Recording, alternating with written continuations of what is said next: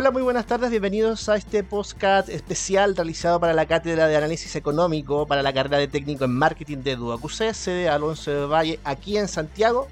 Mi nombre es Aurora Cuña, estudiante de la carrera, y en esta ocasión analizaremos cuáles podrían ser las implicancias que afectan el dinero, el interés y los ingresos de las familias en nuestro país, dentro de una economía globalizada y activa. Para ayudarme en este análisis me acompañan mis compañeras de carrera Marlene Gatica y Camila Reyes. ¿Cómo están? Hola, hola Aaron, ¿cómo estás? Hola Camila. Hola chicos, ¿cómo están? Muy bien. Bien, gracias. Eh, vamos entrando en materia entonces. Bueno, dentro del aspecto económico, un indicador que afecta al entorno macroeconómico es la tasa de interés. Y en plena pandemia, el año pasado el Banco Central decidió bajar las tasas de interés a valores que no se habían visto desde el 2010. Esta medida fue tomada para estimular la economía, que se traspasa al mercado financiero y que esta a su vez eh, los créditos de consumo y endeudamientos puedan ser más asequibles a todo tipo eh, de personas, ¿ya? Para poder amortiguar los efectos de las cuarentenas prolongadas y el estancamiento económico. Por otro lado, el retiro del 10% de los fondos de la AFP generó alta liquidez, por tanto las personas tenían menos necesidades de acceder a financiamiento. Esto también repercutió en que los bancos tomaran medidas para bajar sus tasas de interés para atraer a clientes mejorando las condiciones que tenían hace un par de años. Según los datos del Banco Central, en mayo de este año hubo una disminución de la tasa de interés en los préstamos de consumo alcanzando un 18,1%.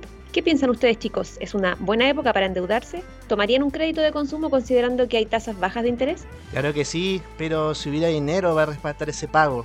Hoy en día, debido a lo que estábamos comentando, la pandemia provocó ciertos cierres de muchos negocios y por ende deja de estar disponible muchos puestos de empleo. Esto ha provocado que la oferta de dinero bajara de manera abismante, algo que ya está preocupando a algunos expertos economistas. La demanda de saldos reales de dinero para poder comprar o invertir varía dependiendo de la tasa de interés. Si la tasa de interés es muy alta, cuesta más conservar el dinero obviamente los ingresos bajan. Hoy en nuestro país estamos viendo que la demanda de dinero es mayor que la oferta de dinero, o sea, el dinero no alcanza para comprar los bienes y lo que se necesita para sobrevivir. En ese sentido, hoy la gente está obteniendo dinero a través de los créditos bancarios potenciados por estas bajas de intereses que ya comentaba Marlene, pero ya se está viendo que en algunos casos que algunas familias que optaron por estos créditos, debido a esta falta de dinero, ya no están pudiendo cubrir las deudas ya pactadas es ahí donde los retiros de AFP, que están en cierta medida cubriendo esta demanda faltante debido a esta política que salió del Congreso, ayuda a generar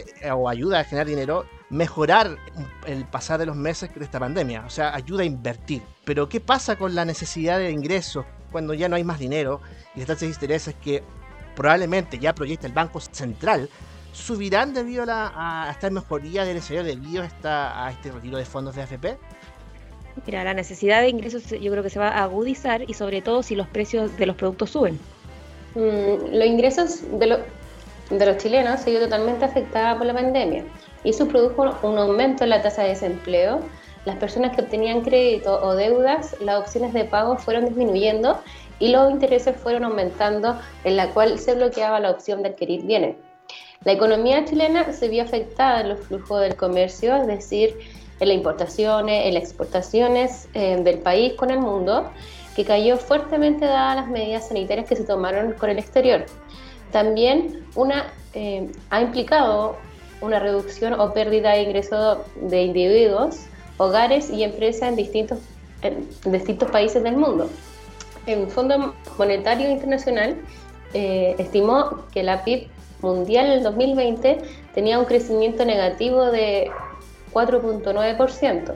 A su vez, el análisis eh, de lo afectado de la pandemia sobre, em, sobre los empleos, em, relevando el aumento explosivo en la tasa de desempleo durante este año, en la cual impactará eh, en mayor medida en las mujeres, jóvenes y trabajadores de menor calificación.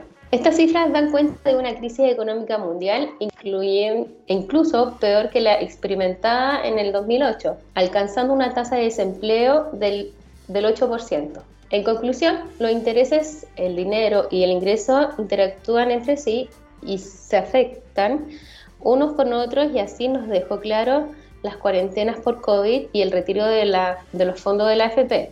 Sin duda, en una etapa difícil para la economía del país y las acciones que tomen las entidades gubernamentales en relación al desarrollo económico serán muy importantes para poder salir de esta etapa que tanto eh, ha costado sobrellevar. Bueno, en verdad esta conclusión ha sido, es, obvia. Bueno, esto ha sido todo por este podcast. damos las gracias a los que estén escuchando.